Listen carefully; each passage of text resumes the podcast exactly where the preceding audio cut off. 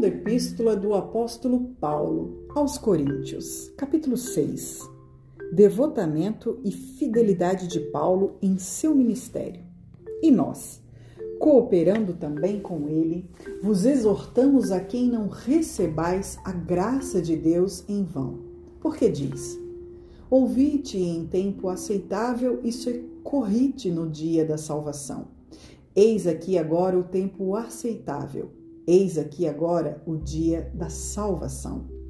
Não dando nós escândalo em coisa alguma, para que o nosso ministério não seja censurado.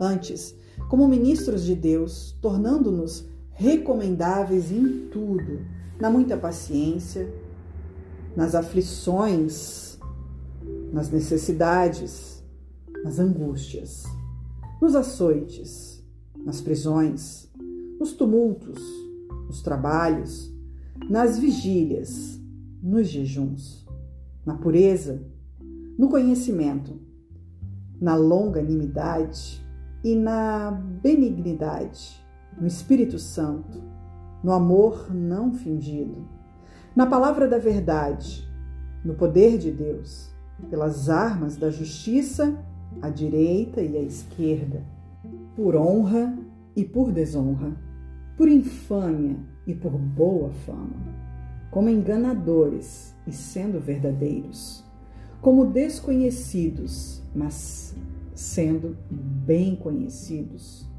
como morrendo e eis que vivemos, como castigados e não mortos, como contristados, mas sempre alegres, como pobres, mas enriquecendo a muitos, como nada tendo e possuindo tudo.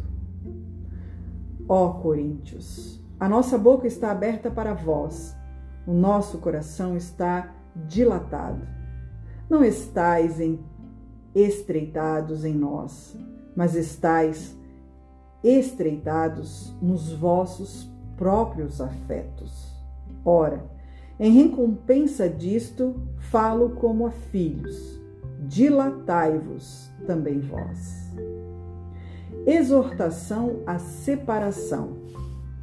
Não vos prendais a um jugo desigual com os infiéis, porque sociedade tem a justiça com a injustiça, e que comunhão tem a luz com as trevas, e que concórdia há entre Cristo e Belial, ou que parte tem o fiel com o infiel, e que consenso tem o templo de Deus com os ídolos? Porque vós sois o templo do Deus vivente, como Deus disse: Neles habitarei, e entre eles andarei, e eu serei o seu Deus, e eles serão o meu povo. Por isso, saí do meio deles e apartai-vos, diz o Senhor, e não toqueis nada imundo e eu vos receberei. E eu serei para vós pai, e vós sereis para mim filhos e filhas, diz o Senhor Todo-Poderoso.